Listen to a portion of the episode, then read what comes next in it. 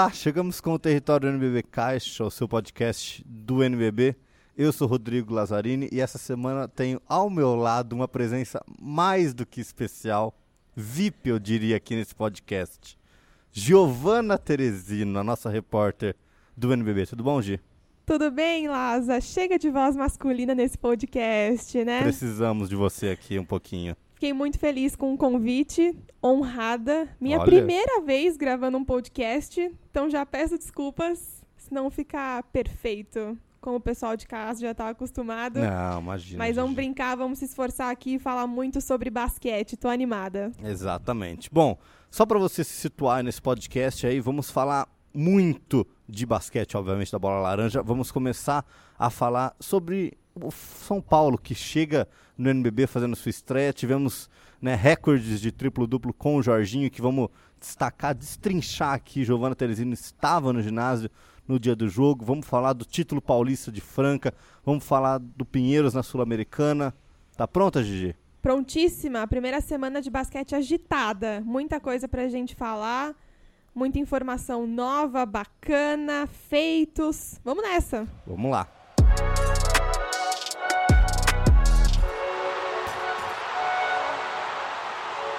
Bom, pra gente começar, Gi, é, vamos dar uma- um anúncio que já está no nosso site, inclusive, né? Quem segue lá, lnb.com.br, já viu isso. Mas a Budweiser renovou o seu contrato com a Liga Nacional de Basquete por mais três anos. Isso é ótimo pra gente. E nesse novo contrato teremos uma parceria diferente. Várias ativações, Exato. né, em conjunto com a Liga Nacional de Basquete. Logo de cara, muito feliz com esses três anos de patrocínio, né, de contrato com a Budweiser. E dá para puxar o gancho já, né? Eles vão fazer várias ativações no Jogo das Estrelas, nas finais do NBB Caixa, mas também durante o campeonato.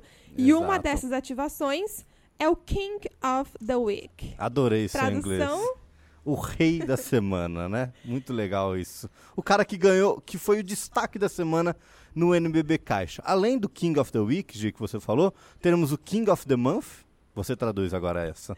o rei do mês. O rei, do, o destaque, né, o do nosso destaque do mês. do nosso mês do NBB Caixa. Teremos também, como você falou, o King of the Season, ou o MVP. MVP. né? Mais fácil. mais conhecido como MVP da temporada regular. E aí depois os prêmios que você falou nas finais, né? Além de ativações no Jogo das Estrelas, o nosso show do intervalo no- será oferecido pela Budweiser. Pela Budweiser. Eu tô Eu, ansioso pra saber quem vai cantar, viu? eu também. Façam suas apostas. O pessoal pode comentar já, inclusive, né? Claro. Dar umas dicas aí, quem vocês gostariam de ver no intervalo do Jogo das Estrelas. Será que você vai lá subir no palco, Gigi, pra cantar? Não. Você deixa essa? Essa eu passo. Muito bem. Bom, e pra gente começar então, pra gente abrir esse podcast maravilhoso, vamos ao King of the Week dessa primeira semana de NBB Caixa, que não poderia ser nada mais, nada menos do que Jorge de Paula, Jorginho, ala armador do São Paulo. É, eu não sei você e o pessoal de casa que tá acompanhando aqui o podcast, mas na terça-feira, quando São Paulo jogou contra o Corinthians, o primeiro triplo-duplo do Jorginho, eu já tinha carimbado. Pode entregar King of the Week Week. pro Jorginho.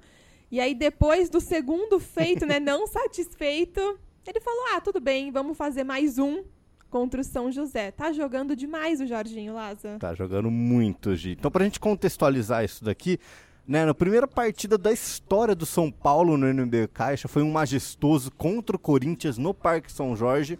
O Jorginho conseguiu né, os números de 21 pontos, 11 rebotes e 10 assistências, né? Então, assim, ele além de, de conseguir o triplo-duplo, ele ajudou muito o São Paulo na vitória do Corinthians nesse majestoso que tinha né, todo um glamour da gente trazer essa rivalidade sadia para dentro das quadras, né? Eu acho que o mais importante desse feito é a gente destacar como o Jorginho tá jogando solto. A declaração que ele deu depois da partida, abro até aspas aqui, ele falou o seguinte: fui simplesmente eficiente nos três quesitos dentro de quadra. Ele fala com uma naturalidade, então a gente percebe o quanto ele tá solto e à vontade, jogando muito confortável nessa equipe do São Paulo. A gente escutou algumas declarações do técnico Mortari e até do próprio Fernando Rossi, né? Sim. Que também fala bastante sobre o Jorginho, teve uma convivência com ele durante a época do Pinheiros. Então, isso é importantíssimo. A gente estava esperando o Jorginho que a gente via na LDB, principalmente, né? Sim. Então, foi muito legal já ver ele dessa forma no NBB Caixa. Fez um ótimo paulista, foi o jogador mais eficiente e agora retorna às quadras com uma explosão absurda, jogando solto, jogando bonito. Acho que quem acompanhou de casa tem a mesma opinião que a gente. Não tem como ser diferente. Sim, encaixou no sistema do Mortário, né? Com o Chamel do lado, o Renan tá jogando muito bem, o próprio Léo Mendel voltou muito bem para a equipe de São Paulo. Com certeza nós vamos falar e muito dessa equipe do Morumbi, Giovana. E aí na sexta-feira, né, com você inclusive estava presente no estádio do Morumbi, ao lado de Guilherme Maia, Ricardo Bugarelli na belíssima transmissão que você sempre faz, né? O São Paulo venceu o São José por 73 a 67 e o Jorginho mais uma vez anotou um triplo-duplo com 10 pontos, 11 rebotes, 11 assistências, quebrando assim uma, um recorde, né? Que se torna o primeiro jogador na história do NBB anotar dois triplos duplos seguidos. Na sequência Na e na sequência. mesma semana. Né? Não deu nenhum respiro de um jogo ou outro, foi literalmente na sequência. Mais uma vez, jogou muito bem. Esse time do São Paulo tá engrenando. Tá encaixando aos poucos. Tô bem ansiosa para ver no decorrer da temporada. E quando eu entrevistei o Jorginho no final do jogo, o mais engraçado foi que ele não sabia que ele tinha feito outro triplo-duplo. Eu fiz Conta a essa história pergunta. direito, não é possível. Pois é, ele veio todo tranquilo, tomando um energético. Eu falei, caramba, Jorginho, mais um? Assim a gente fica mal acostumado, né? Ele Uhum. falou, olha, eu nem sabia que eu tinha feito triplo-duplo, perdidaço. Aí eu falei, é, pois é, mais um. Porque ele fez, ele pegou primeiro os rebotes e deu as assistências para depois fazer os 10 Isso, pontos, aí né? começou aquela contagem. Ele Hum. tava com seis pontos no terceiro quarto. E aí todo mundo começou a contar, né? Ele errando um Uhum. lance livre ou outro. E a gente na beira da quadra, só com a mão. Aqui um, dois, faltam quatro pontos. E aí quando ele fez foi muito bacana, nem ele percebeu. Mas a declaração foi igualzinha à declaração pós-jogo contra a equipe do Corinthians. Ele fala de uma forma muito natural. Ele falou pra mim, tô vivendo o meu melhor momento jogando. Acabou de ser pai. Muito legal também, né? Ah, isso nem eu sabia. Info- Ok, ok. Você viu? Acabou de ser pai, Jorginho. Então, e então são muitos os fatores que agregam, Sim. né, para ajudar o desempenho dentro de quadra. E ele falou isso pra mim, é, tô jogando meu melhor basquete, tô vivendo meu melhor momento, o Mortari me dá muita liberdade, eu sei que eu posso errar. Isso é legal, né? Sim, Porque com o jogador certeza. ousa a partir do momento que ele tem esse, esse feedback da comissão técnica. Então tá solto, menino Jorginho. Tá jogando muita bola. Quem sabe, né, a gente vai poder vê-lo em breve na NBA. Quem sabe, né? A gente já sabe que ele participou de uma, né, de uma Summer League, já teve uma oportunidade no Houston. Talvez voltando para os Estados Unidos em breve. Aí a gente torce pelo sucesso do Jorginho. Também pode ajudar na seleção brasileira, né, Gigi? Ah, a gente sabe dessa certeza. renovação. Né, o Brasil vai passar agora pós-Copa do Mundo. É um nome que com certeza o técnico Petrovic já está de olho, né? Então, pra gente fechar, por favor. Eu acho curioso porque sempre teve essa dúvida sobre a posição do Jorginho, né? Se atua mais como armador, se passa como um ala. Queria até sua opinião. Eu acho que o Mortari está utilizando mais como armador. Mais como armador. E aí é algo bem curioso, ofício. né? De ofício. Sim. O que torna isso muito bacana e bom para a equipe do São Paulo, porque normalmente a gente fala de armador, a gente fala o quê? Daquele jogador baixo, baixo para os padrões do basquete, né? Exato. mas um jogador baixo, que tem uma agilidade, um gingado, joga, infiltra. E o Jorginho tem todos esses fatores de quadra, mas ele é grande, ele é forte. Então isso também é um atrativo muito bacana que agrega a posição para a equipe do São Paulo. Sim. Então encaixou muito bem, eu acho. É, exatamente, eu concordo muito com o que você falou, que o Jorginho é um armador de ofício, né? No Paulistano a gente viu na temporada passada, ele dividia a bola muitos momentos com o Iago e tendo que cair para a posição de número 2. Então, assim, é, eu acho que ele, tá, ele se encaixou, ele achou a posição dele, né? Ele tem um controle de bola muito bom, tem um arremesso de fora que está caindo agora também. Então, assim, foi o que você falou, é um jogador completo, Giovana Teresino. É isso? Ansiosa para os próximos capítulos. Terminei minha entrevista com ele na sexta-feira falando isso. Estamos mal acostumados. Será que teremos mais? Espero que sim. Né, com certeza. Bom, então, mais uma vez, Jorginho é o King of the Week, oferecimento da Budweiser, Gigi. Cabia uma gelada aqui agora, hein? Eu ia falar isso agora. Ganha cerveja? Ah, podia. Já pensou? Uma Bud. geladeirazinha da Bud? Com uma cervejinha? Botar o barulhinho agora Só da cerveja entregar, abrindo? só entregar aqui na, na Liga Nacional de Basquete, estamos prontos. Né? A gente bebe aqui uma ou outra durante a Não, gravação do podcast, não, pode? Não pode, Que Gigi, eu, não- eu não deixo. Ah, tá bom. Bom, passando a outro jogo muito, né, um duelo equilibrado, duelo dos maiores campeões do NBB Caixa, Giovana. Tivemos na sexta-feira Flamengo e Brasília, na capital federal, lá na SEB, e o Flamengo venceu um duelo assim muito apertado, um jogo que decidido nos minutos finais. Poucos títulos dentro de quadra, né, É, Lázaro? só nove. Só nove. Só nove. Mas eu queria que você falasse um pouquinho de, é, desses destaques desse- dos dois times. Assim, eu acho que a gente vai falar muito dessa equipe do Flamengo, como a gente já vem falando, né? Que o Gustavinho, o Flamengo é o atual campeão, o Gustavinho conseguiu adicionar mais algumas peças, como o Zach Graham, que para mim um dos melhores jogadores do último NBB Caixa. Foi uma baita contratação do Flamengo. Sim. E o Brasília se encaixando, né? O Brasília também, a gente lembra na temporada passada, lutando, lutando, e eu acho que esse ano é um time que pode, com certeza, brigar pelo, por uma vaga nos playoffs. É, o legal desse duelo pra mim, obviamente, foi o equilíbrio do início ao fim, aquele jogo emocionante, né, que você não consegue de fato mudar de canal. Foi decidido sim nos minutos finais, o Brasília até conseguiu segurar a frente no placar, né, mas tomou o revés no final do último período. E destaque para o Ronald, pelo lado da equipe do Brasília. Ronald, legal ver esse retorno dele, né? A chance que a equipe dá novamente para o jogador. 20 pontos e 16 rebotes, duplo-duplo para o Ronald. Foi muito bem. Só que do outro lado, eu acho que vale destacar que a gente tem uma equipe mais completa, que rotaciona, tem mais opções. Sim, E isso auxiliou o Flamengo na hora de fechar o jogo, né? com certeza, né? Só passando aqui o placar final 86 a 81 pro Flamengo, Gi. E Marquinhos, o grande destaque com 21 pontos. E a gente fala, né, uma coisa que eu falei com o Douglas na semana passada. O Flamengo, cada jogo vai ter um jogador que vai ser o destaque.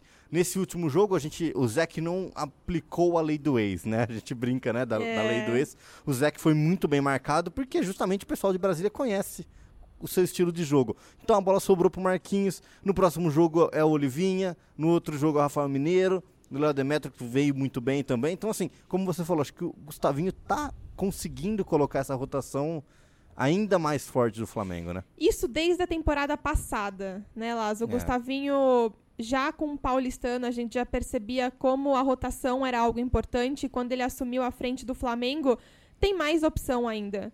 Desde a temporada passada, a gente fala muito sobre as possibilidades da equipe do Rio de Janeiro e facilmente o Gustavinho consegue montar dois elencos, dois quintetos titulares para a disputa e isso auxilia muito. Rotação, que é importante, e cansa menos atletas, né? Por isso que a gente sempre vai ver a pontuação muito bem distribuída. Então, para esse jogo, três destaques: Marquinhos com 21, Mineiro com 17 e o Léo Demétrio com 14, mas muitos outros jogadores auxiliaram também, né? Sim, sim. Então, Então, assim, eu- a base do Flamengo é muito forte, a gente já sabe disso. É um time que a gente vem falando em todos os podcasts que com certeza vai estar brigando lá em cima no G4, né? Brigando por uma, por uma vaga, ter um mando de quadra nos playoffs. Então a gente vai ficar de olho com toda certeza. Como você destacou, Gigi, nove títulos em quadra, seis para o Flamengo, três para a equipe do Brasil. É um duelo de peso, né? Tem Duelo. que respeitar mesmo Rivalidade. o confronto entre Flamengo e Brasília. A torcida também lá de Brasília sabe Sim. disso, então a atmosfera tava muito bacana. Ginásio lotado na série. Lotado, foi um jogaço, jogaço. Caldeirão. Quem sabe você não pinta lá fazendo uma transmissão? Já pensou? Temos Mariana Fraga à frente das reportagens lá em Brasília. Tá mandando super bem a Mari. Mas quem sabe, um joguinho ou outro é bom, né? matar saudade. Matar saudade, né, Gi? Muito legal. Agora, depois você vai explicar mais esse seu. Você passando a bola para outros repórteres, né, Giovana? Ah, importante, faz Sim. parte. Tô muito feliz. A gente fala sobre isso. Depois falaremos. Bom, Um jogo que fechou a semana do NBB Caixa no último sábado, com transmissão da Band, foi o duelo entre Franca e Corinthians, decidido também, Giovana, nos últimos segundos. A gente fala desse equilíbrio do NBB Caixa cada vez maior, né? Um jogo que foi Corinthians manteve no placar o jogo inteiro. No terceiro quarto, Franca chegou a abrir 10 pontos, só que no último Corinthians reagiu, mas não conseguiu fechar o jogo. É, o jogo foi aqui em São Paulo, no ginásio Vlamir Marques. O SESI Franca levou a melhor, 89 a 87, ou seja, olha o equilíbrio, dois pontinhos. Mas o curioso desse duelo são as vezes que eles se enfrentaram só nessa semana, nos últimos dias, né? Nas últimas horas, né? Foram muitos os confrontos pelo Campeonato Paulista. Então, quando chegou no duelo de sábado pelo NBB Caixa, a gente já esperava um confronto equilibrado, porque as duas equipes se conhecem muito bem, se estudaram muito para a final do Paulista. E foi o que a gente viu dentro de quadra. Não, não tivemos surpresas, eu acho que foi o que você falou, foi um jogo de ajuste onde o Saviani conseguia parar é, alguns jogadores, como o Lucas Dias, como o próprio Hetzheimer, e aí tivemos o protagonismo de Luciano Parodi, Giovana. A, a lei, lei, do ex! A lei do ex foi aplicada. Funcionou! E muito bem, foi o grande destaque da partida pelo lado do César Franca. 25 pontos. E 7 assistências. O Robinson tá surpreendendo também pela equipe do Corinthians, né? Tá Sim. Tá entrando muito bem, se destacando, auxiliando bem a equipe. Era aquele jogador X, a gente pode falar assim? Pode falar X. Tem que olhar, né? A gente tem que observar pessoalmente para entender um pouco mais e tá surpreendendo de uma forma bem positiva. Eu acho que ele tá ajudando muito o Fuller, ele tá tirando, né? Porque a gente sabe que o Fuller é o cara do Corinthians, é o cara que vai pontuar e ele tá tirando um pouco dessa responsabilidade. Ele tá tomando também, ajudando o Fuller, na verdade, na produção ofensiva. Tá desafogando um pouco. Eu né? acho que sim. Isso auxilia também. É mais uma opção pro Corinthians. Sim, e foi o que você falou, né? O time do Franca também, é como, como o Flamengo, tem uma, um banco profundo. A gente sabe que é, sai o Parodi, entra o Elinho, né? Que é o, que é o capitão da equipe. Sai o Hetzheimer ali, tem, ele pode espaçar o Lucas, espaça a quadra. Então é um time completo do, do César Franca Basquete. Também vai estar tá brigando nas cabeças. Se ele estreia no NB Caixa com uma grande vitória, como você falou. Né? Então fica esse duelo aí também que já virou uma rivalidade depois da, da final do Paulista. Ah, né? virou total uma rivalidade. A gente via dentro de quadra, né, os ânimos aflorados. Obviamente, o Corinthians queria muito essa vitória para tentar dar aquele troquinho de forma saudável, né? Exato. Né? Mas só para dar o troco. Outra coisa que eu queria destacar nesse duelo, Vamos estatística lá. mesmo, que eu fiquei impressionada, 5 de 5 pro Parodi nas bolas de três pontos. Foi Sim. realmente muito bem, muito bem. Tava on fire. Tava on não fire. errou nada nas bolas de três pontos. Além dessas sete assistências, ele teve uma bola tão linda que o David Jackson deu um passe por trás das costas para ele. Ele fez uma finta dentro do garrafão. Foi um cara assim, simplesmente fantástico. Ele não estava afim de errar, eu brinquei ainda, né? Que é um cara que, acho que se eu não me engano, ele chutou para 31, fez 25. Então, foi um aproveitamento espetacular de Luciano Parodi. A gente falou até agora de três equipes que estão brigando no topo, né? Isso nem uma opinião minha, mas uma opinião dos fãs mesmo. Quando a gente faz a transmissão da web, a gente sempre pergunta, faz a enquete, né? Bugarelli, Maia, os favoritos ao título mesmo. E Sim. todo mundo sempre coloca César Franca, Flamengo e o Corinthians também. Eu acho que é mais uma questão de adaptação, de encaixe com as novas contratações. E o cansaço também, né? Porque a gente cansaço. vai falar agora um pouquinho da final do Paulista, Gi. É, como você destacou, Franca e Corinthians fizeram a final do Paulista. Eles jogaram é, três vezes em seis dias. O Corinthians vinha de uma sequência de Sul-Americana também jogando aqui em São Paulo. Então, o Corinthians, se eu não me engano, eles jogaram seis ou sete partidas em, em 11, 12 dias. Seis partidas, né? Três pela Sul-Americana Sul na sequência, duas pela Paulista. final do Paulista e agora esse jogo de sábado contra o César Franca. Em duas semanas. Em duas semanas. É muito jogo. Exato. Não só o volume, o cansaço, mas também as viagens, as viagens. A viagem para Franca que desgasta. É isso que eu ia destacar. Eles estavam em Franca na quinta-feira. Exato. E aí voltaram, o César Franca veio junto para sábado disputarem o NBB Caixa. É muito cansativo. Precisa ter um até um certo condicionamento físico, alimentação, obviamente a comissão técnica do Corinthians e do Franca, né, tem tudo isso alinhado. Com certeza. Mas cansa, é bem cansativo, tem que levar isso em consideração também. Exatamente. Bom, só para a gente passar a régua aqui, Giovana, no nosso queridíssimo Campeonato Paulista, 88 a 67 no jogo 2, né? Franca fazendo 2 a 0 na série, venceu. E uma coisa que eu vou destacar, Gi, Franca, bicampeão, né? Venceu o título Sim. aqui em São Paulo contra o Paulistano na temporada passada, mas é o primeiro troféu que eles levantam no Pedrocão desde 2008. Então, a torcida fez uma festa, invadiu a quadra, nervos à flor da pele, comemoração que invadiu a madrugada. 13 terceiro título paulista para o Franca, um a menos que o Corinthians, que tem 14. Olha lá a rivalidade mais Você uma viu? vez. É uma cidade que respira basquete. Exato. Lá você sabe bem, né? Sim. Vizinho, de Ribeirão. Pertinho, né? Pertinho. É uma cidade que respira basquete. Ano passado ficou esse gostinho, né? Eles fizeram a festa, fizeram aquela famosa passeata na rua com um troféu. A torcida compareceu. Mas você jogar em casa, ser campeão em casa é uma outra história. A gente recebeu várias fotos no Twitter, no Instagram. Eu tava fazendo a transmissão e recebi muita foto dos torcedores mostrando o Pedrocão completamente lotado, não cabia uma pessoa nem espremida. Então isso foi muito legal. O gostinho também é mais especial. A De- comemoração é especial. Exatamente. A gente lembra que o Franca, na temporada passada, venceu a Sul-Americana, venceu o Paulista e bateu na trave no NB Caixa, né? Perdendo a final para o Flamengo. Certo, Gigi? Certo, Laza.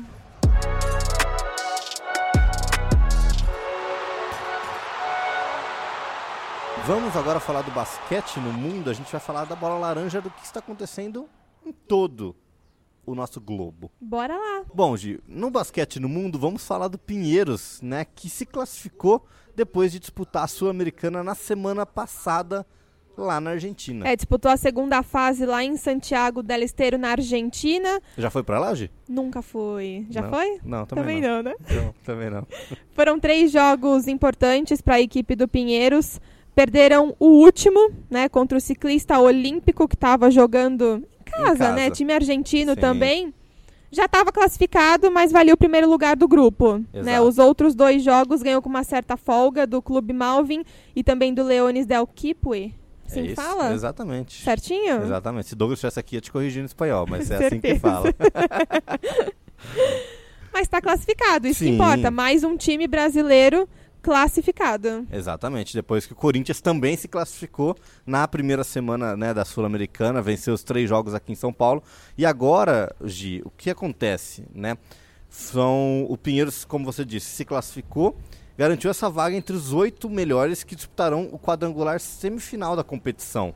Que aí ela conta com o melhor colocado do grupo A, né? Os- o Corinthians do grupo B, o Pinheiros do grupo C e agora temos também no grupo D o Botafogo que vai disputar nessa semana a partida lá em San Andreas, na Colômbia. Ou seja, podemos contar com três representantes brasileiros nesse quadrangular de semifinal da Sul-Americana. Muito legal. Exatamente. exa- É um, time, é um trabalho que, por exemplo, o Botafogo que o Léo Figueiró vem fazendo espetacular, né? Assim, a gente vai destacar com certeza na semana que vem os jogos do Botafogo, mas o trabalho que o Léo fez na temporada passada no NB Caixa, o que ele fez no Carioca esse ano e vem fazendo nesse início, né? A gente lembra que o Botafogo não teve o Léo Figueiró nas duas primeiras partidas, venceu Minas lá em Belo Horizonte e acabou perdendo o segundo jogo do NBB Caixa. Então, assim, o Jess estava no comando que por conta do Léo estar na seleção brasileira sub-17.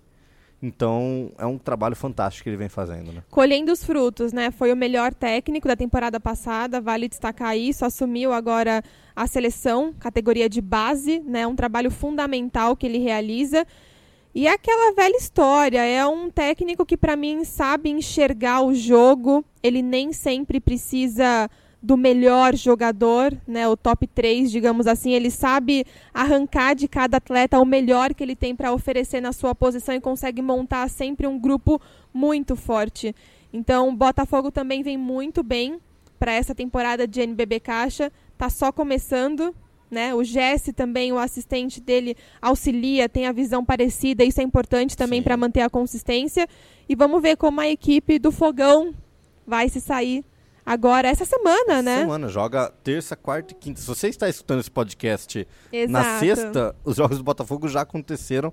Lembrando que nosso podcast é toda segunda-feira, às 5 da tarde, Giovana. Você já colocou no seu.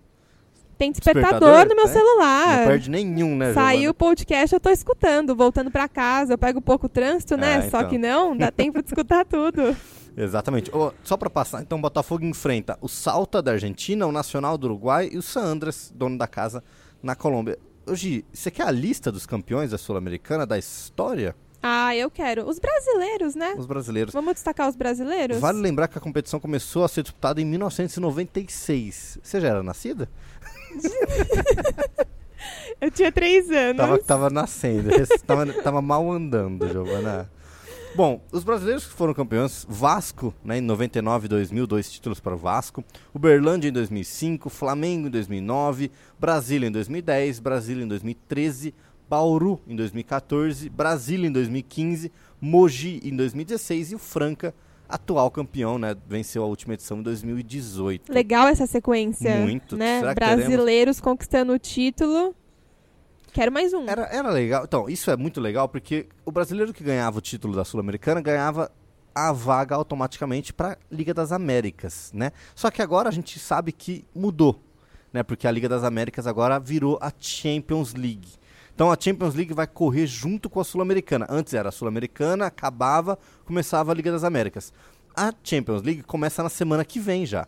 Teremos inclusive um confronto Mogi e São Lourenço né? A gente sabe da potência do São Lourenço, atual campeão da competição. O jogo em Mogi das Cruzes, de, acho que vale. A gente vai destacar muito isso na semana que vem. É um jogo imperdível. Eu estarei em Mogi. Não tenho dúvida. Vou lá para Mogi assistir esse jogo com toda certeza. Então, assim, é, agora é uma competição à parte. Então, acho que vale muito esse título para uma equipe brasileira. E competição organizada pela Liga Nacional de Basquete, junto vale a lembrar. cons- junto, Exato, com, junto com a FIBA, né? A- Exatamente. A Champions. Eu acho legal esse intercâmbio. Acho que a Liga Nacional de Basquete está conseguindo realizar um trabalho muito importante quando a gente fala dessas competições. Envolve não só a chance que os brasileiros têm, né, de divulgar o seu trabalho, de divulgar o campeonato, de fazer esse intercâmbio com os times de outros países, contabilizar títulos, que também é Com certeza. super importante quando a gente fala do trabalho, enfim, até para para correria, né, que todo mundo tem no dia a dia em relação ao patrocínio, enfim, envolve muita coisa, a gente Sim. sabe disso, é um trabalho importantíssimo. Mas fora tudo isso, é o intercâmbio. Hoje a gente fala tanto também sobre os estrangeiros, né, que jogam aqui no NBB Caixa, a valorização do atleta mesmo. Isso é fundamental. Os argentinos, quando a gente falou sobre a Liga de Desenvolvimento, o de intercâmbio que acontece. Né? Você demorou para falar, hein? essa, essa demorei.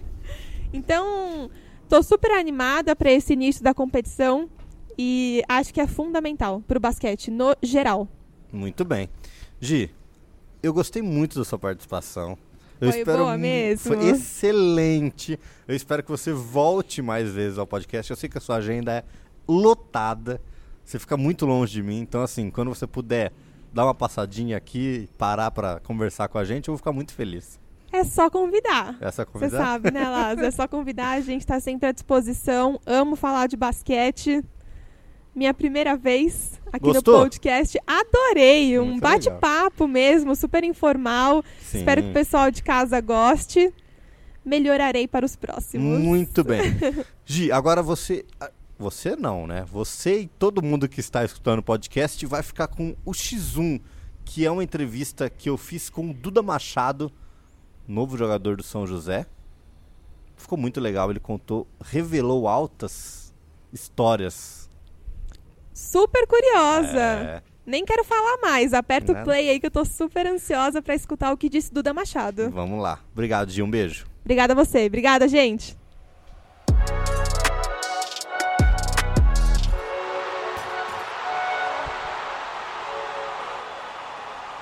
Bom, chegamos com o X1 aqui no território do NBB Caixa e eu estou ao lado de um dos grandes arremessadores da história do NBB Caixa, Duda Machado. Tudo bom, Duda? É um prazer estar aqui participando desse X1 com vocês. Sempre bom falar de basquete. Sempre, muito bom. Duda, aqui o intuito é a gente conversar de basquete fora das quatro linhas, né? Vamos falar da sua vida, vamos falar de, da sua carreira. Né? Eu queria que você contasse pro pessoal que está ouvindo como que começou, como que surgiu o basquete, a bola laranja na sua casa, na sua vida. Cara, o basquete na minha vida sempre foi uma coisa meio que natural, porque eu sou tenho dois irmãos mais velhos, é, numa diferença de 7 e de 9 anos, e eles jogavam desde cedo, então desde pequenininho eu já acompanhava. Meu pai foi jogador, meu tio foi jogador, é, medalhista olímpico, então já está no sangue da família há bastante tempo. E para mim foi uma coisa natural, é, eu sou muito feliz por causa disso, porque realmente o basquete já me proporcionou muitas coisas boas que eu acho que só o basquete conseguiria fazer isso para mim. Então por causa disso eu sou um felizardo. E aí você vem, você acabou de falar, né? Você falou da história dos seus irmãos. Eu queria que você contasse é, como que você começou, né? Você é mais novo, o Marcelinho parou de jogar, né, atualmente, mas como que foi isso daí? Quando ele, ele que te ensinou a dar os primeiros arremessos, você pediu para ele, como que foi isso? Não, não foi ele, foi...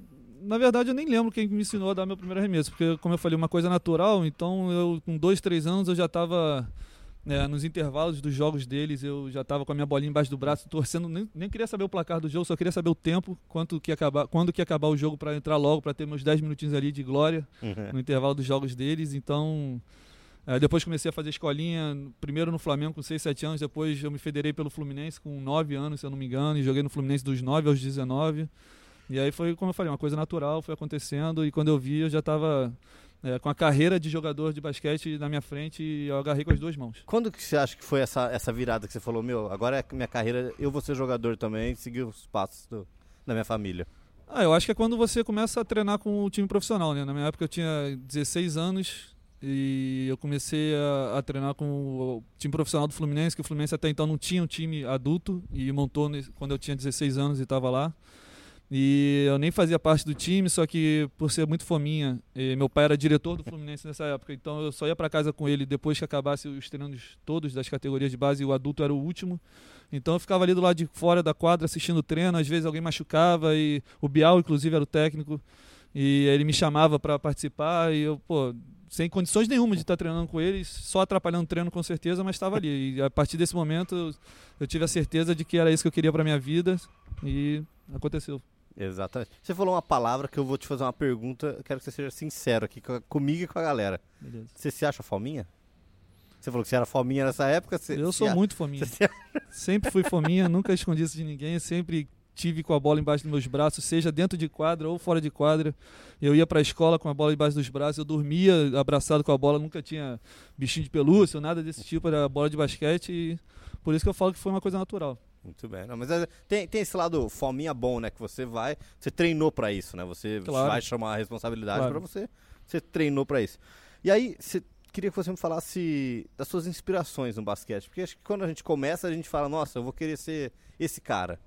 Quem que era a sua inspiração?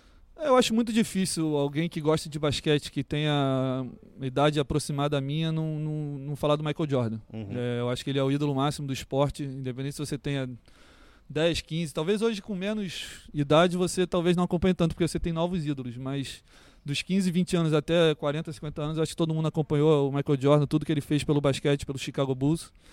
E dentro de, de, de casa é, eu tive um, uma inspiração muito próxima, porque é, tudo que o Marcelo conquistou na carreira dele, eu tive muito próximo, vendo as coisas que ele fazia fora de quadra para alcançar o que ele alcançava dentro de quadra. Então ele abriu mão de muita coisa é um exemplo por tudo que ele fez, tudo que ele conquistou e, e por estar tão próximo de mim, eu, eu aproveitei muito ter essa, essa experiência passada para mim. É exatamente. Aí você fala dessa, dessa sua proximidade com o seu irmão, é, você conquistou títulos no Flamengo com ele, né? Eu queria perguntar como que foi isso daí para você vivenciar é, isso dentro de quadra com ele. Porque tem esse momento especial para você, né?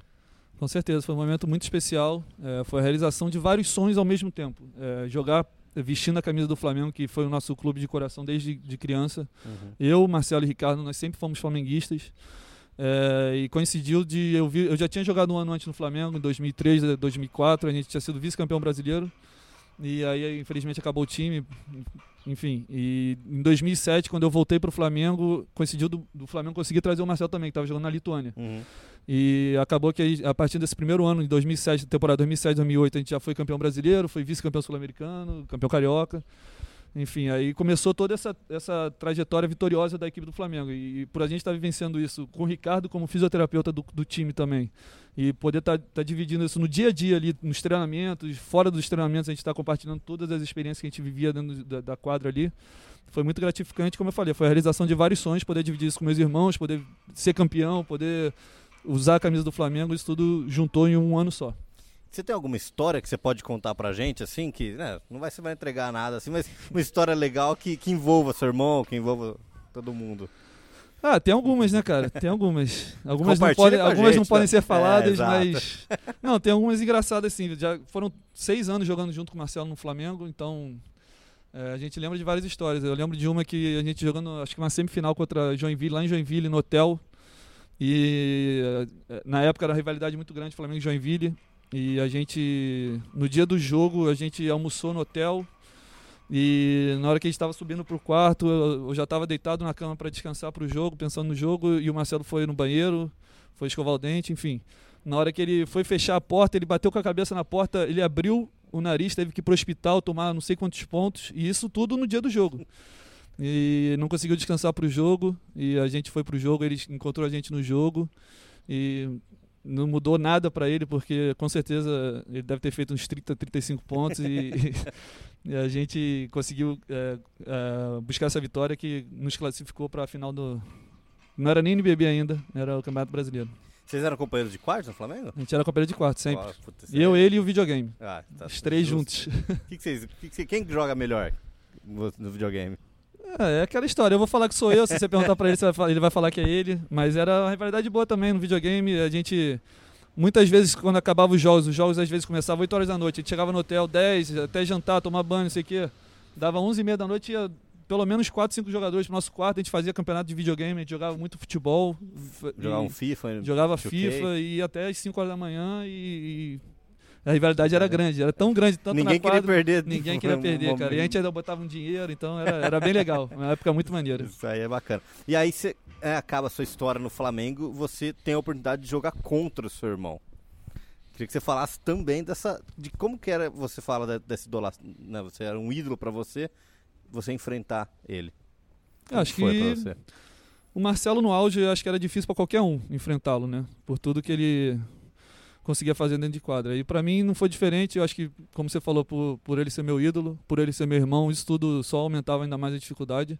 Mas eu tentava encarar isso da melhor forma possível, é, tentava usar isso ao meu favor, porque por conhecer ele tão bem e por ser da mesma posição a gente se marcava durante os jogos, então isso era bom e ruim ao mesmo tempo. Você já sabia o movimento que ele ia fazer alguma hora? Com ali? certeza, sabia. Ele também me conhecia muito bem. E eu sou um jogador que eu gosto muito de falar durante os jogos com, com os adversários, não desrespeitosamente, mas falar com eles e talvez tentar tirar ele do. Aquele trash talk gostoso. É, o trash talk respeitoso. Respeitoso, respeitoso. E com ele eu nunca troquei uma palavra. Nunca troquei uma palavra com ele, talvez por respeito, por ele também, por eu conhecer ele, saber que ele não gostava e talvez isso fosse instigar ele, então eu preferia ficar quietinho porque eu sabia que se eu cutucar a onça com a vara curta ia ser complicado pro meu lado. exatamente.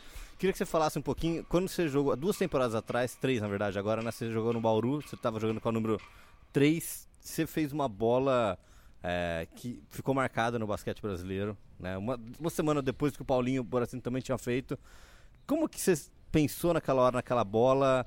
É, o que, que aconteceu naquela. O que, que passou na sua cabeça? É difícil falar. Na hora, eu só pensei em tentar fazer essa bola quando eu acertei o primeiro lance livre. Eu nunca, em momento nenhum, já tinha pensado nisso, não foi nada premeditado. Eu já tinha tentado fazer essa bola dois anos antes, quando eu estava no basquete cearense, nos playoffs contra a Mogi, e não deu certo. E pelo, talvez pelo Paulinho ter feito essa bola, foi contra a gente, é. umas duas ou três semanas antes, como você falou, e, e ter dado certo, talvez tenha aumentado a minha autoestima para tentar. Então, é, ainda bem que deu certo, porque é aquele tipo de bola que é difícil dar certo. E se dar errado, acho que todo mundo ia me cobrar, ia falar, porra, por que você fez isso? É maluco, não sei o quê, mas eu acho que isso sempre foi uma característica minha durante toda a minha carreira, talvez tentar fazer uns lances um pouco inusitados, diferentes. Mas é, ainda bem que deu certo e foi muito importante pra gente. Foi muito bom. E você jogava com, com o número 3 em Bauru. Tem, tem algum porquê? Algum jogador que era essa, essa referência sua? Ah, na minha carreira toda eu sempre fui camisa 10. É, e quando eu cheguei em Bauru, é, o Alex era camisa 10, então não tinha nem como brigar com ele pela camisa. E É, eu escolhi a 3 por causa do Alan Iverson, que é um ídolo meu também, que é um cara que eu sempre me espelhei, sempre gostei do, do, do, do da vontade que ele botava em quadra e por tudo que ele fez. Foi tantas vezes assistindo a NBA. É, as características talvez um pouco diferentes, por ele não ser tão chutador, ser mais penetrador mesmo sendo baixinho, mas eu sempre gostei muito do jogo dele e eu não pensei duas vezes. Quando eu vi que a 10 não estava disponível, fui a 3. Quem que. Agora você falou uma coisa que né, a gente pode comentar também um pouquinho. Você jogou com o Alex. Quem que cobrava mais em treino, Alex ou seu irmão? De, de chamar o time ali pra vamos, né? Porque seu irmão, a gente sabe que também, né? A gente tem uma foto emblemática no NBB, que é, que é seu irmão uhum. e, e, o Alex, assim. Então Se encarando, são, né? É, Sim, são... foi na rivalidade Flamengo-Brasília, na época Sim. era muito boa essa rivalidade. E o que, que, que, você acha, assim? Como que foi pra você também? Porque a gente coloca, né, os dois também como um dos maiores jogadores do NBB. Eu também. Com certeza na história. Eu também. É, bom saber disso. Que, que, que, você teve a oportunidade de jogar com os dois, né? Como era também nesse treino? A cobrança do Alex também era parecida com a do seu irmão? É, os dois são líderes natos, isso não tem dúvida. Tanto é que eles sempre foram líderes por onde eles passaram, independente se conquistaram coisas ou não. Acho que a carreira deles são muito vitoriosas. Mas cada um tem o seu tipo de jeito de, de, de, de puxar o time. Um é diferente do outro, mas os dois puxavam tanto e talvez se não tivesse os dois ali, eu acho que seria muito mais difícil para as equipes que eles passaram. Bom, para a gente encerrar aqui dessa parte de basquete, né, antes da gente falar de outros assuntos, vamos fazer um top 3. Você, né, como a gente acabou de falar, você jogou com vários jogadores que se tivesse um hall da fama no NBB, que um dia quiser a gente vai ter, vamos, estarão lá. Eu queria que você colocasse top 3, já que você falou que você gosta do número 3 aí, do Alan Iverson, top 3 armadores que você jogou, top 3 alas e top 3 pivôs. Os melhores Nossa, é jogadores é complicado, hein? Você tá me botando... Primeiro que foram... são 19 anos já de basquete profissional, então é difícil lembrar de todos. Mas é difícil escolher só três, né? É, mas... Os três armadores, vamos começar pelos armadores? É. Ai. É... Deixa eu pensar aqui. Mas que eu joguei junto. Você jogou junto? É, contra, jogou junto. Só contra não vale. Só contra não vale. Tava do seu lado passando a bola pra você matar ali. É, eu botaria primeiro o Fred, além de ser um amigo pessoal, a gente conquistou muitas coisas juntos. Uhum. E ele sempre. Desde a categoria de base, ele jogava no Fluminense também, apesar de ser dois anos mais velho que eu, a gente, eu subia de categorias, jogava com ele. E foi um cara que me ajudou bastante a minha carreira, a gente jogou junto em Macaé também. É, o Davi Rosseto também, que teve uma história recente comigo, apesar de ser bem mais novo, a gente jogou dois anos juntos no basquete cearense e eu não conhecia ele é, antes de jogar com ele e o que ele faz no dia a dia, é, o, aquele famoso treino invisível que a gente fala, ele realmente ele é espetacular, ele se dedica 110% para o basquete, para o time. E o terceiro, cara, eu, deixa eu pensar aqui. Eu vou, eu sei que você falou que de três armadores que eu joguei junto, mas eu vou botar no Valtinho, cara, porque é um cara que eu sempre me, me espelhei muito, é um cara que eu sempre falei que era fã dele. Infelizmente não tive a oportunidade de jogar com ele, mas fica aí ele no top 3 também. Muito bem, três alas agora para você. É, é, o primeiro acho que é fácil de falar, meu irmão não tem como não botar ele. E mais dois alas, deixa eu pensar. Pode ser o Alex também, que é um cara sensacional. Bom. E uh, agora já dificultando um pouco o lado do São José, que vou botar dois caras do mesmo time. O Leandrinho também é um cara espetacular por tudo que ele conquistou, não só no Brasil como fora, tanto na NBA como em outros lugares. Ele é um cara diferenciado também, então ficaria no top 3. Muito bem. Você consegue fazer um ranking desse aí para você? Quem é melhor? Marcelo. Marcelo. é, Marcelo, acho que é essa ordem mesmo, Marcelo, Alex e Leandrinho. Muito bem. E os três pivôs pra gente fechar esse Três pivôs? Três pivôs, três pivôs, três pivôs. Pô, assim, de surpresa é difícil pensar em três. Eu botaria o Baby, que foi um cara que jogou comigo dois Boa. anos no Flamengo, um cara também, não só na parte de quadra, mas fora de quadra, um cara que também sempre puxava o grupo para cima, um cara muito gente boa de ter no grupo. É, o Jefferson William, um cara que também jogou comigo já em Londrina em 2002, 2003, a gente jogou uma temporada lá em Londrina juntos, uhum. ele tinha, tava voltando dos Estados Unidos moleque, ainda 19, 19 para 20 anos. E o terceiro pivô eu vou botar um argentino, aproveitando já que São José está apostando é. nessa. tá entrando nessa época agora de ter argentino aqui. Quatro argentinos. Quatro argentinos, eu vou botar o Camerix. É um cara que Boa. jogou já pela seleção argentina, que teve uma passagem no Flamengo também, apesar de a gente não ter conquistado os objetivos que a gente tinha conquistado, que seria o título, a gente perdeu na semifinal, inclusive para São José. É, ele é um jogador excepcional, fora de série, grupo e realmente eu aprendi muito com ele, apesar de ter sido só um ano. Muito bem. Pra gente fechar com chave de ouro essa parte de basquete. Agora, entrando um pouquinho na falar da sua vida, Duda, pra gente né, encerrar esse papo aqui, tomar um pouco menos de chuva. é, é a parte de lifestyle, né? Que a gente sabe que você gosta muito, que é andar de skate, que é surfar, como você falou, que você teve uma. Né, você é do Rio de Janeiro, foi criado lá na Carioca da Gema mesmo. Queria que você falasse esse, esse seu lado de skatista, seu lado de surfista. Da onde que vem isso daí? Ah, cara, pra falar a verdade, isso não é de família, porque ninguém na minha família anda de skate, ninguém anda, ninguém surfa. O Marcelo até tentou uma época, mas não. não deu certo. Não deu Era, zero, matava zero. mais bola. Com certeza. Mas é uma coisa que eu, desde criança, sempre gostei de surf. Eu acho que skate e surf talvez estejam um pouco relacionados. É, eu acho que você está podendo, principalmente no surf, é onde você consegue desfrutar da natureza ali, eu acho que isso é muito legal. Além de, de você. É uma coisa muito bonita você ver o, o desempenho de um surfista. É, lógico que eu não surfo como um profissional, apenas um hobby para mim. Mas a sensação de você subir numa prancha e a onda te levar é, é indescritível. Acho que só quem surfa mesmo sabe.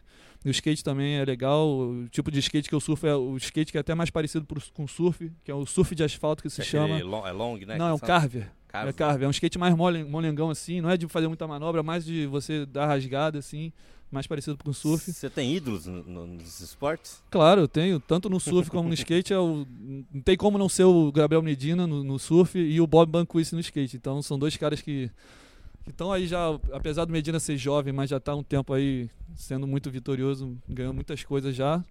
E o Bob Banquist que tem a carreira toda também, como eu no basquete, como a minha família do basquete, ele é do skate desde pequeno, ele inventando várias coisas pro skate, foi ele que inventou o, aquele salto gigante lá que desce na rampa lá, que só maluco que faz isso, porque tem que ser muito maluco, corajoso. Se ele te convidar a ceia naquela rampa lá ou não? Não subo nem lá pra assistir, cara. Você tá doido. É muito alto aquilo lá, é muito íngreme, não tem a menor condição. No meu skate não tá nesse, nesse nível ainda não. Você gostou de que esses esportes vão ser olímpicos agora? Com certeza. É Principalmente porque diferente. o Brasil se destaca muito, né? Então vai aumentar muito as chances de o Brasil subir um pouco no ranking, mas também por ser esportes que eu, que eu gosto, que, que fazem parte da minha vida, eu acho que eu fiquei muito feliz de ver que o skate e o surf estão entrando no, no, no calendário Sim, olímpico. Isso é muito bacana. Pra gente fechar aqui, para acabar agora, Dudu, prometo para você. Beleza. Qual que é, fazer um bate-bola, que eu vou te fazer uma pergunta e você responde aí. Qual tá. é a sua série de TV favorita? Série de TV favorita? Big Bang Theory. Muito bem, gosto também do Sheldon. Seu lugar favorito no mundo? Arpoador. Ó. Oh. Qual que é o seu esporte favorito, tirando o basquete? Tirando o basquete. Surf. Muito bem. Sua cor preferida? Vermelha. Comida preferida? Churrasco. Seu melhor amigo?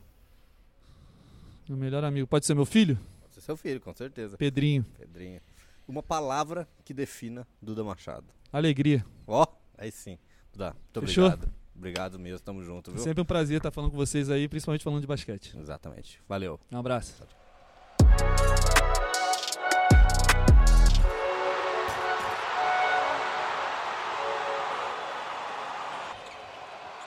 Caixa é uma competição organizada pela Liga Nacional de Basquete em parceria com a NBA e com os patrocínios oficiais da Caixa, Budweiser, Infraero, Nike e Penalty, e os apoios de Unisal, Açúcar Guarani e Pátria Amada Brasil, Governo Federal.